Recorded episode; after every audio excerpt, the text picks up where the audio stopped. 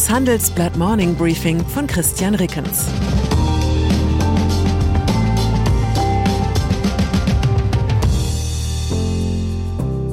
Guten Morgen allerseits. Heute ist Dienstag, der 8. Februar. Und das sind unsere Themen. Lagards Schwächen, Thiels Pläne, Scholz Pullover. Geldpolitik.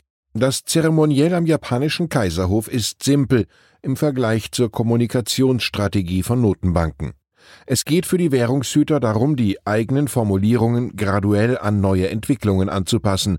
Die Finanzmärkte können so vorhersehen, was als nächstes geplant ist. Die Chefin der Europäischen Zentralbank beherrscht diesen geldpolitischen Tanz aber anscheinend nicht fehlerfrei. Das zeigte sich am vergangenen Donnerstag, als Christine Lagarde bei einem Live-Auftritt in Widerspruch zum Beschluss des EZB-Rats geriet. Sie verwies immer wieder auf die nächste Sitzung im März. Das klang, als ob wichtige Entscheidungen einfach verschoben werden, schreiben die Handelsblatt-Kollegen Jan Malin und Frank Wiebe.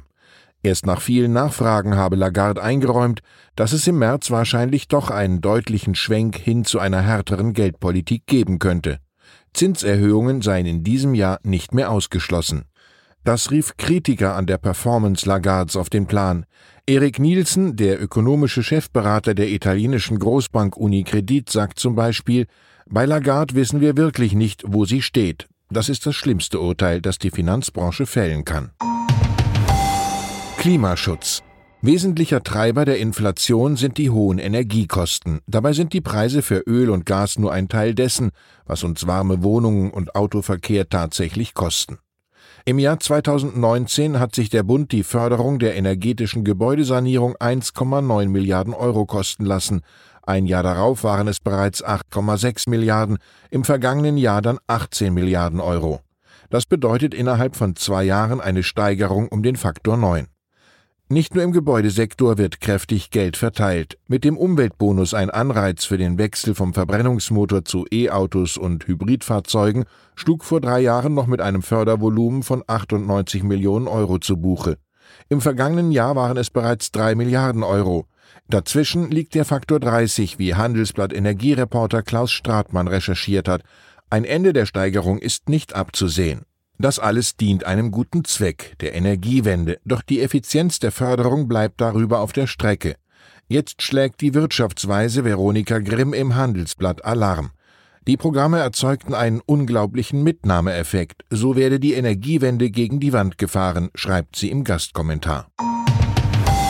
Ukraine-Krise Die Krisendiplomatie des Westens ist in Sachen Ukraine allmählich auf Touren gekommen.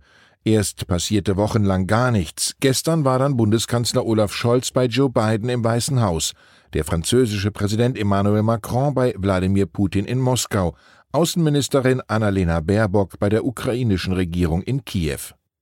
Heute ist wiederum Macron in Kiew, reist von dort nach Berlin weiter, wo er sich mit Scholz trifft, der bis dahin aus Washington zurückgekehrt sein wird. Eine Betriebsamkeit, die dem Ernst der Lage angemessen ist.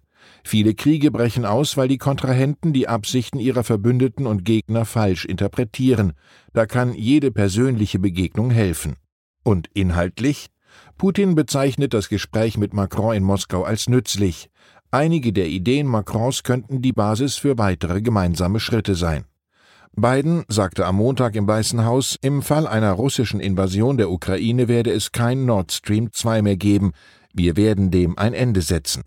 Scholz hingegen schaffte es, den Namen der umstrittenen deutsch-russischen Pipeline während der Pressekonferenz nicht in den Mund zu nehmen. Vom Kanzler nur so viel. Mögliche Sanktionen im Fall einer russischen Invasion der Ukraine sind vorbereitet. Moskau werde nicht alle Pläne vorab bekommen. Die Pressesprecherin des Weißen Hauses wich Fragen von Journalisten aus, ob die Bundesregierung dem Weißen Haus ein Aus der Pipeline zugesagt habe. Auch wenn nicht jedes Zuspiel zwischen Biden und Scholz perfekt klappt, man stelle sich nur einmal vor, der Westen müsse die derzeitige Krise mit Donald Trump im Weißen Haus durchstehen. Facebook. Wer sich vermutlich wünscht, dass Trump bald wieder im Weißen Haus sitzt, ist Peter Thiel. Der Tech-Investor wird im Mai seinen Aufsichtsratsposten beim Mieterkonzern von Facebook niederlegen. Der Grund? Thiel will sich politisch für das Trump-Lager engagieren. Und dann ist da noch die hohe Politik. Fotos aus dem Luftwaffen-Airbus auf dem Weg nach Washington zeigen Scholz in T-Shirt und Pullover.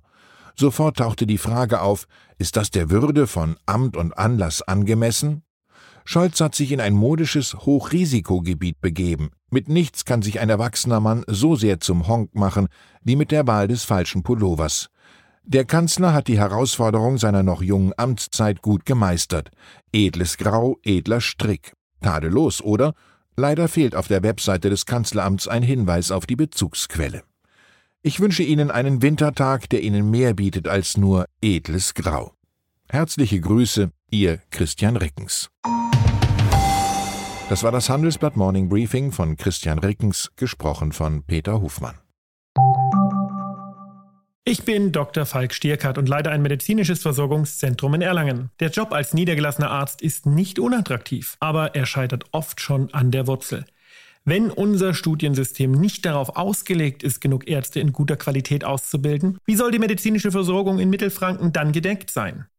Die besondere Nähe der niedergelassenen Haus- und Fachärzte ist in Gefahr. Was die Gesundheitspolitik jetzt dringend ändern muss, erfahren Sie auf rettetdiepraxen.de.